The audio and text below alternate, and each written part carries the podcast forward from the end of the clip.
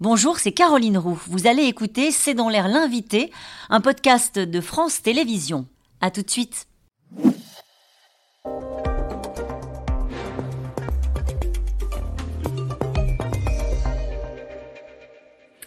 Bonsoir à toutes et à tous, bienvenue dans C'est dans l'air. Mon invité ce soir est Marine Tondelier, bonsoir. Bonsoir. Alors, vous êtes secrétaire nationale des Verts depuis décembre dernier. Nous allons évoquer ensemble ce que euh, le communiste Fabien Roussel qualifie de bombe sociale. Il ne parle pas de la réforme des retraites, mais il parle des zones à faible émission entrées en vigueur dans 11 agglomérations qui visent à terme à interdire euh, les véhicules les plus polluants au sein des villes dont la qualité de l'air ne respecte pas les critères européens la métropole lyonnaise, gérée euh, par des écolos, se donne trois mois de concertation en plus. Et alors là, on se dit, des écolos qui reculent sur une mesure écologiste, il faut que vous nous expliquiez, Marine Tondelier.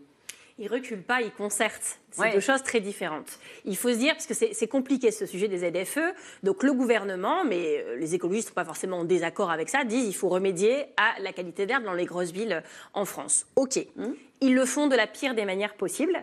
Parce que l'écologie ne peut se faire que dans la concertation et dans la justice sociale. Si on ne fait pas comme ça, ça ne marche pas. Et quand des non-écologistes essayent de faire de l'écologie, en général, ça se transforme en catastrophe sociale, c'est punitif, c'est inacceptable, injuste, et du coup, ça ne marche va pas. dans cette mesure-là, euh, vous dites c'est pas la bonne méthode. Là, en l'occurrence, ce gouvernement dit ben, on va laisser les collectivités locales euh, au fond, mettre en place cette mesure-là. C'est ça la mauvaise méthode C'est ça. laisser aux collectivités? Bon courage les collectivités, on vous donne pas d'argent en plus, on vous met pas la TVA moins chère sur les transports en commun pour vous aider à en développer, on ne prévoit pas de dispositif d'accompagnement national pour aider les gens à changer de véhicule, mais on vous souhaite bon courage.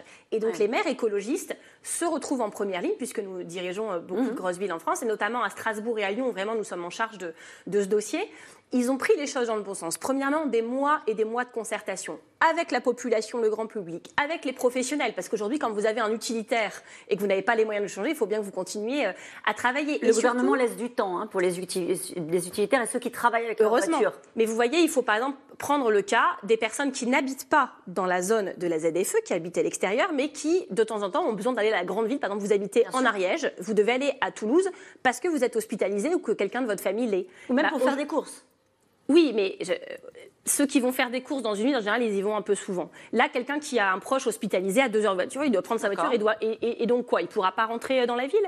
Et donc, par exemple, à Strasbourg, ils ont trouvé cette bonne mesure qui est une exception 24 fois dans l'année vous avez une exception de 24 heures. Si vous êtes un utilisateur occasionnel de votre voiture, c'est pas la peine d'acheter non plus des nouvelles voitures pour quelques fois dans l'année. Mais le pire aujourd'hui avec ces ZFE, c'est la vignette critère. Donc vous savez, vous avez une vignette 1, 2, 3, 4, 5.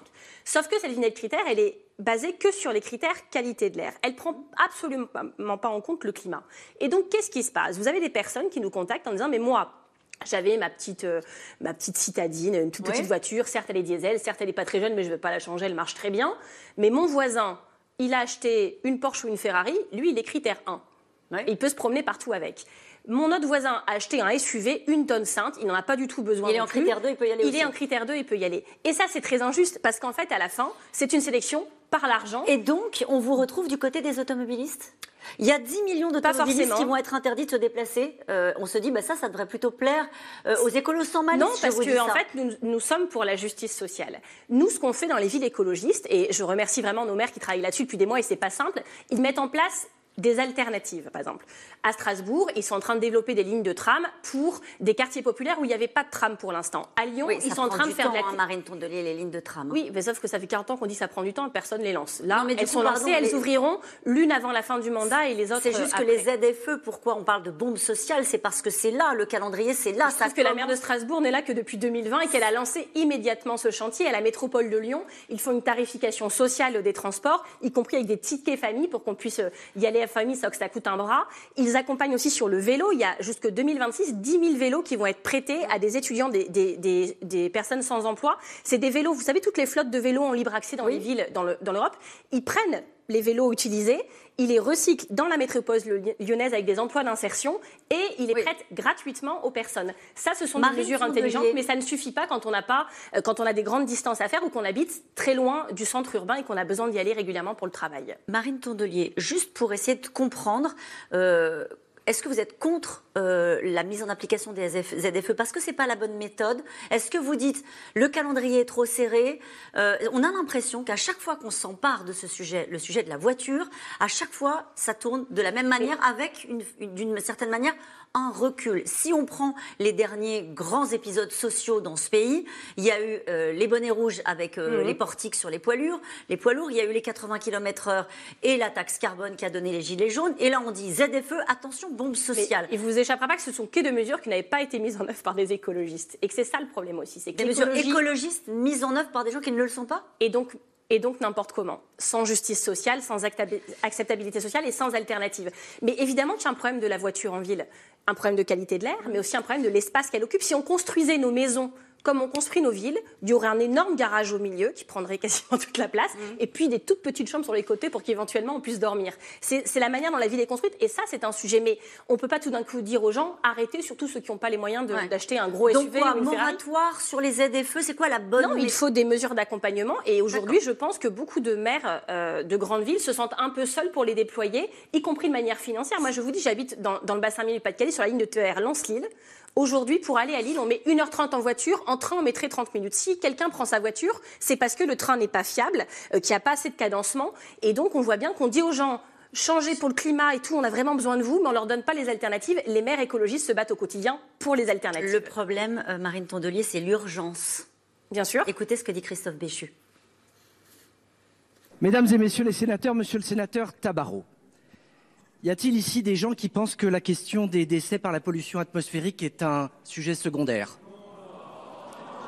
Y a-t-il ici des gens qui contestent la nécessité de lutter contre le dérèglement climatique? Y a-t-il ici des gens qui considèrent qu'il faut faire confiance aux élus locaux quand on met en place des politiques?